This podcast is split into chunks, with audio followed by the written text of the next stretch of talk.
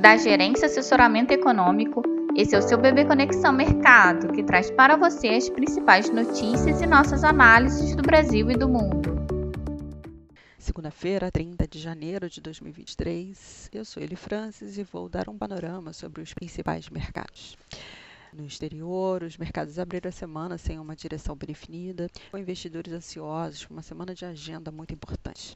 As bolsas europeias e os futuros em Nova York recuam nesta manhã de segunda-feira, na esteira da decepção com o PIB alemão, mas também pressionados pela perspectiva de que tanto o FONC quanto o BCE e o BOI continuarão com o tom hawkish.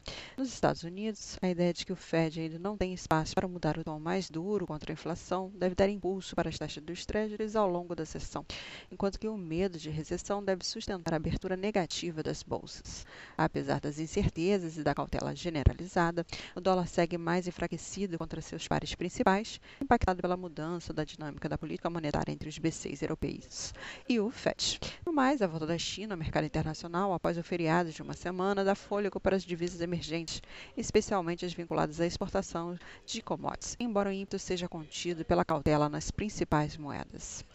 No Brasil, os ativos devem seguir atentos ao exterior, com os investidores aguardando uma bateria de eventos ao longo da semana, com destaque para as decisões de política monetária do Fed, BCE e BOE, além de dados do mercado de trabalho nos Estados Unidos e balanços corporativos. No fronte interno, permanecem no radar dos investidores as incertezas relacionadas aos temas econômicos e fiscais, como a reoneração dos combustíveis, reajuste da tabela de imposto de renda, reajuste do salário mínimo, além das expectativas em torno da reforma tributária e os principais aspectos do novo arcabouço fiscal. No mais, o debate das metas de inflação e a composição do Banco Central ganham importância.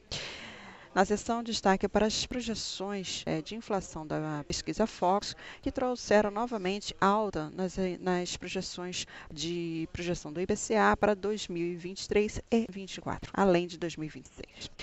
Assim, sem grandes novidades na cena local, esperamos que a curva de juros opere entre margens estreitas nos prazos curtos, no aguardo pela decisão do Copom na próxima quarta-feira, enquanto os médios e longos devem continuar refletindo a questão da alta da taxa dos treasuries e desconforto com as projeções da, da pesquisa Fox e incertezas fiscais.